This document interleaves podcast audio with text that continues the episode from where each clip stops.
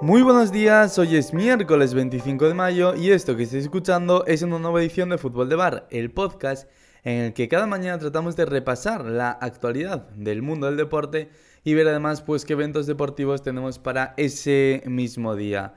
Hoy venimos con un programa en los que no destaca precisamente la cantidad de eventos deportivos que tenemos, pues porque como ya os contaba en el día de ayer, todas las competiciones están prácticamente llegando a su fin y ya tenemos pues el horizonte puesto en la final de la UEFA Champions League que se va a disputar eh, este sábado y pues en prácticamente la finalización de mm, todas las competiciones deportivas que se están disputando. También estamos inmersos en esa en esos playoffs, en esas finales de conferencia de la NBA y pues tenemos también, por ejemplo, el torneo de Roland Garros de tenis y el Giro de Italia en ciclismo.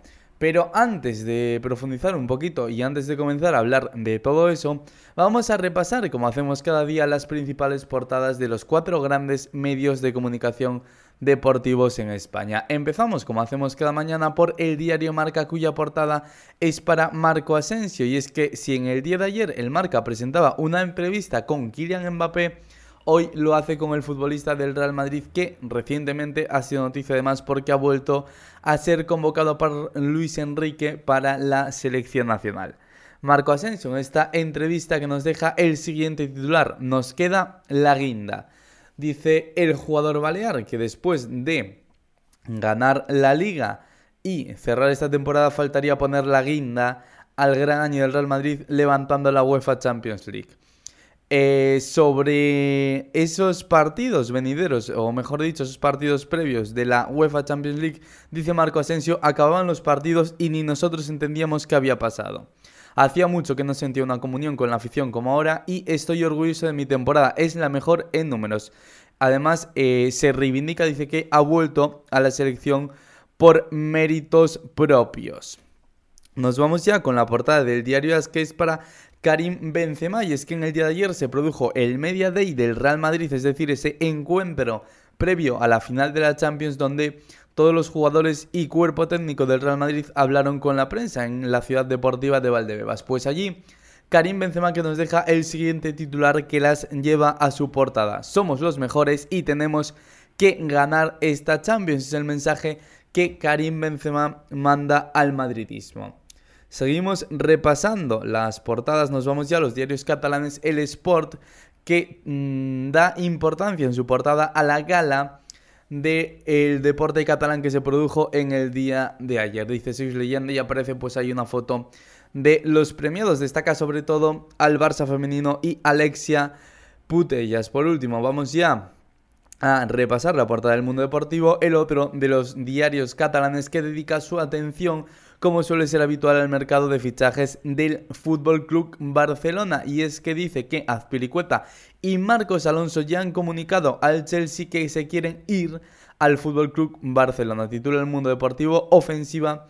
Chelsea, veremos qué pasa porque además, como os contaremos ahora, pues eh, la situación del Chelsea ha cambiado en los últimos días ya que la Premier League ha aceptado la venta del Chelsea. Empezamos hablando primero de todo del mercado de fichajes porque como viene, viene siendo noticia en los últimos días, está de actualidad el centrocampista Suamení, el jugador del Mónaco que empieza a ser vinculado de nuevo con el Real Madrid. En el día de ayer, RMC Sport, es decir, Radio Monte Carlo, vincula al futbolista con el Real Madrid. Se hablaba de una oferta en torno a los 80 millones, que es lo que pide el Mónaco supuestamente por el futbolista. Aún así, eh, desde España, el diario Marca apunta a que el Real Madrid no va a llegar a ofrecer 80 millones y sí que eh, mm, se especula con que pueda haber un acuerdo en torno a los 50 millones. Eso sí, parece que el futuro del futbolista está entre Liverpool, Real Madrid y París Saint Germain, que son los tres candidatos para hacerse con los servicios del centrocampista francés, veremos dónde recala el PSG, que parecía que se salía de la puja porque se decía que era al único equipo por ser un rival directo al que el Mónaco pedía 80 kilos, pero parece que va a ser el precio de salida para todos los clubes. Entonces veremos si el Mónaco rebaja un poquito sus pretensiones y acepta negociar o si se remite a esos 80 millones, cuál de los tres clubes estaría dispuesto a pagarlo. Y Ojo con el PSG porque eh, cuando se conoció la noticia de la renovación de Kylian Mbappé se especulaba con que Chouameni era una petición clave del francés para seguir en el Paris Saint Germain. Así que veremos qué pasa. Veremos si realmente, como se apuntaba en el día de ayer, acaba en el Real Madrid o donde acabará jugando una de las grandes perlas del fútbol europeo de cara a la temporada que viene. Cerramos el capítulo del mercado de fichajes relacionado con el Real Madrid y vamos a abrir el melón del Barça, el conjunto eh, de Jean Laporta que tiene bastantes problemas, tiene que afrontar una renovación prácticamente total en este verano. Y para ello dos nombres que llevan sonando bastante tiempo y que vuelven a sonar como os contábamos en esa portada del eh, mundo deportivo son Marcos Alonso y César Azpiricueta, los defensores del Chelsea, que hasta ahora parecía muy complicada la negociación por la situación en la que se encontraba el conjunto blue con la venta de Abramovich, pero que ayer dio un giro ya que la Premier League acepta la venta del Chelsea al consorcio liderado por el empresario y multimillonario estadounidense Todd Bowley. Entonces eso puede abrir la puerta a que el Chelsea pueda comenzar a negociar y pueda ser posible la salida de ambos jugadores destino Barcelona. Aún así, veremos qué acaba ocurriendo finalmente y si realmente los jugadores tienen interés en ir al Barça como refleja la prensa catalana y si el Chelsea se muestra dispuesto a negociar. Se ha pronunciado también en el día de ayer Joan Laporta eh, sobre el asunto fichajes y eh, la liga, porque como habréis visto, pues últimamente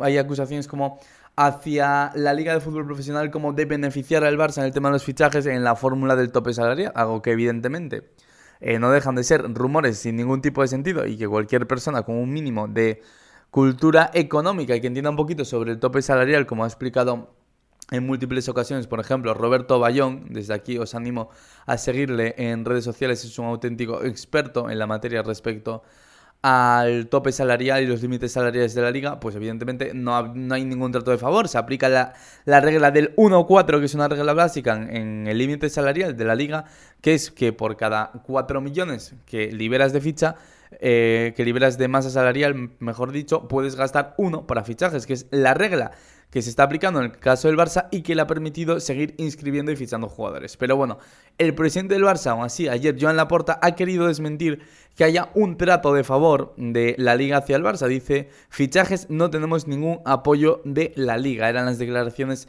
de Joan Laporta sobre esa cuestión.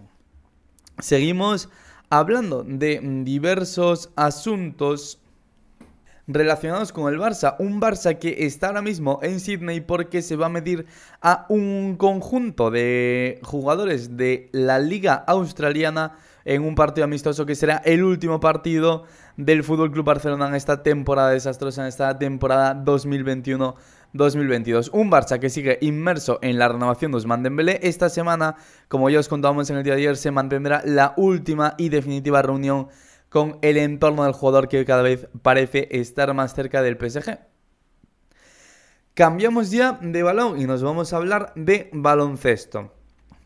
En el día de ayer hemos tenido bastantes citas en lo que a baloncesto se refiere en los playoffs de la Liga Endesa, Vasconia que ganó por 80 a 79 a eh, Valencia Basket y hablamos ahora de la NBA, porque esta madrugada se ha jugado el cuarto partido de la eliminatoria de la final de la conferencia oeste entre Dallas Mavericks y Golden State Warriors, partido que finalizó con victoria por 119 a 109 del equipo de Dallas. Por tanto, la final de conferencia que se sitúa con un marcador de 3 a 1 favorable a Golden State Warriors. Anota, por tanto, ese primer partido de las Mavericks, que si hubiese caído en esta madrugada, pues habría ya eh, sido eliminado y no tendría ninguna opción de disputar la final de la NBA. Esta madrugada, a las 2 y media de la mañana, tenemos el cuarto partido también entre Miami Heat y Boston Celtics. Vamos ya a repasar lo que ocurrió en el día de ayer en Roland Garros, que nos deja los siguientes partidos que vamos a ir destacando. Destacamos, por ejemplo, la victoria, o mejor dicho, perdón, la derrota de Pedro Martínez Portero ante el suizo Henry Laxonen. Cayó el español en cuatro sets. Seguimos repasando por aquí, también nos encontramos la victoria de Roberto Carvalles en 5 sets contra el alemán Oscarote. Cayó derrotado Pablo Andújar, lo hizo contra el italiano Marco Cecchinato. Y Pablo Carreño, que también perdió ayer a 5 sets también en el quinto y definitivo contra Gilles Simon. En el cuadro femenino eh, hemos tenido el encuentro de Paula Badosa que se impuso por 6-2-6-0 a la francesa Fiona Ferro cerramos ya el capítulo Roland Garros y el capítulo tenis y abrimos el del Giro de Italia y el ciclismo. Y es que en el día de ayer, etapa número 16 de la ronda italiana victoria para Jan Hirt, Alejandro Valverde, que fue el mejor español, junto a Mikel Landa entraron quinto y sexto a un minuto 24. Vamos a repasar cómo está la clasificación general de este Giro de Italia, una clasificación general en la que manda el ciclista colombiano Richard Carapaz, que sigue siendo líder con 3 segundos, ojo, solo 3 segundos de ventaja sobre Jay Hindley, el australiano.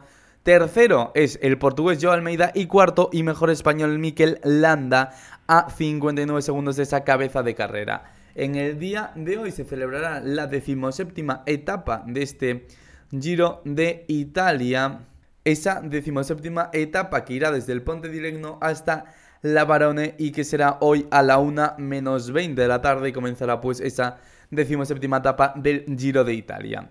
Esto ha sido lo más destacado de la actualidad del mundo del deporte, así que nosotros vamos a ir cerrando ya nuestro particular fútbol de bar. Como siempre os animo a que nos sigáis en todas nuestras redes sociales, lo podéis hacer en arroba fútbol de bar, bar con V, pues ahí eh, os enteraréis de noticias, eh, todos los días eh, subimos ahí un pequeño informativo, un pequeño resumen de la actualidad del mundo del deporte y también pues os iréis enterando de todas las novedades que surjan en este proyecto. Así que como digo, nosotros cerramos ya nuestro particular fútbol de bar. Espero que tengáis un buen día.